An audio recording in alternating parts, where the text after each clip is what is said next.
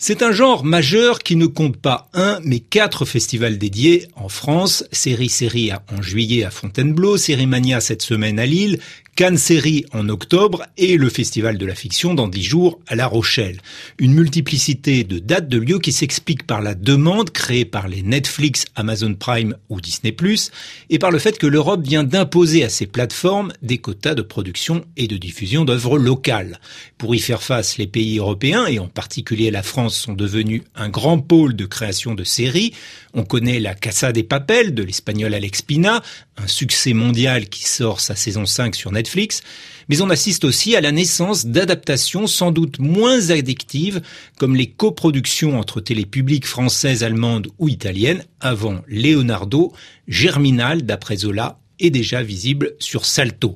À Sérimania, le Grand Prix a été attribué à la série islandaise Blackport, une saga politico-sociale d'Arte inspirée de faits réels sur un petit village de pêcheurs menacés en 83 par les quotas de pêche européens ont été aussi récompensés la série croate de Las Socialist Artifact sur la relance en autogestion d'une usine de turbines dans les Balkans ou la comédie française Jeune et Gollery sur la rencontre entre une jeune femme et un cadra sur OCS.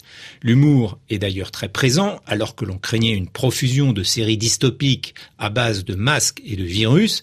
Canal Plus a ainsi présenté 13 créations originales dont on de Verge, où Julie Delpy narre le quotidien trépidant de femmes quadra cas en Californie, tandis que Jonathan Cohen prépare La Flamme 2 sur la télé-réalité au Mexique. Alex Lutz, lui, signe une parodie des séries américaines des années 90, La Vengeance au triple galop. Pour autant, la gravité n'est pas absente des grilles, outre Anna qui montrera sur Arte une pandémie qui n'épargne que les préados.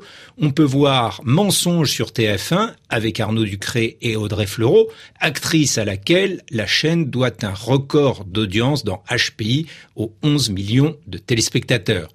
On pourrait citer aussi une affaire française sur le petit Grégory, les fugueuses sur la prostitution adolescente, les combattants sur quatre femmes pendant la Seconde Guerre mondiale, ou à la folie sur M6 sur les violences faites aux femmes. De la gravité inspirée de la réalité pour réfléchir donc, beaucoup d'humour pour souffler et des costumes pour être transportés. C'est en somme la signature de cette rentrée de fiction.